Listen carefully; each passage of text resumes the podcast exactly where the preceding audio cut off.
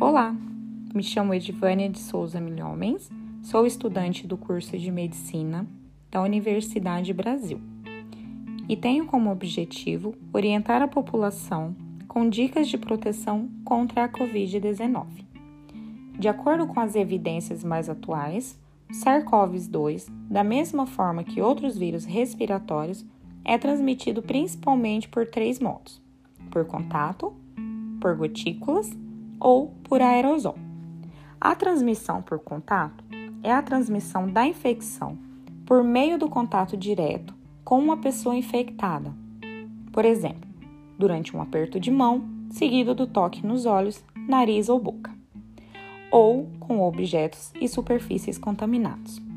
A transmissão por gotículas é a transmissão da infecção por meio de exposição a gotículas respiratórias expelidas, contendo vírus por uma pessoa infectada quando ela tosse ou espirra, principalmente quando ela se encontra a menos de um metro de distância da outra. Já a transmissão por aerosol é a transmissão da infecção por meio de gotículas respiratórias menores, chamadas aerosóis, contendo o vírus e que podem permanecer suspensas no ar, serem levadas por distâncias maiores que um metro e por um período mais longo, geralmente por horas. Bem, o que devemos fazer ao sair de casa? Para sair de casa, se você estiver com sintomas como gripe, tosse, coriza e febre, fique em casa. Assim protegerá a si e aos demais. Siga sempre a etiqueta respiratória. Cubra a boca e o nariz ao tossir ou espirrar, de preferência com lenços descartáveis ou com cotovelo flexionado, e lave as mãos assim que possível. Para aqueles que não estiver com sintomas e precisem sair de casa para as tarefas cotidianas, como trabalho, mercado, farmácia, etc., é recomendável não usar anéis, pulseiras e relógios para facilitar a higienização das mãos.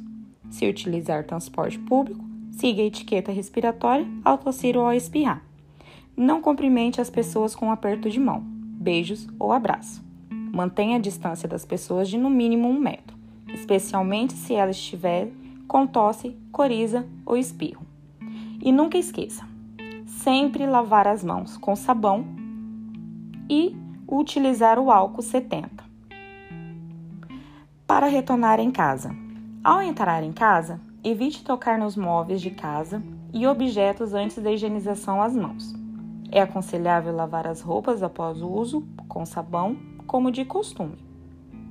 Após manusear embalagens que trouxe de fora, mercado, por exemplo, higienize a mão com água e sabão ou álcool 70.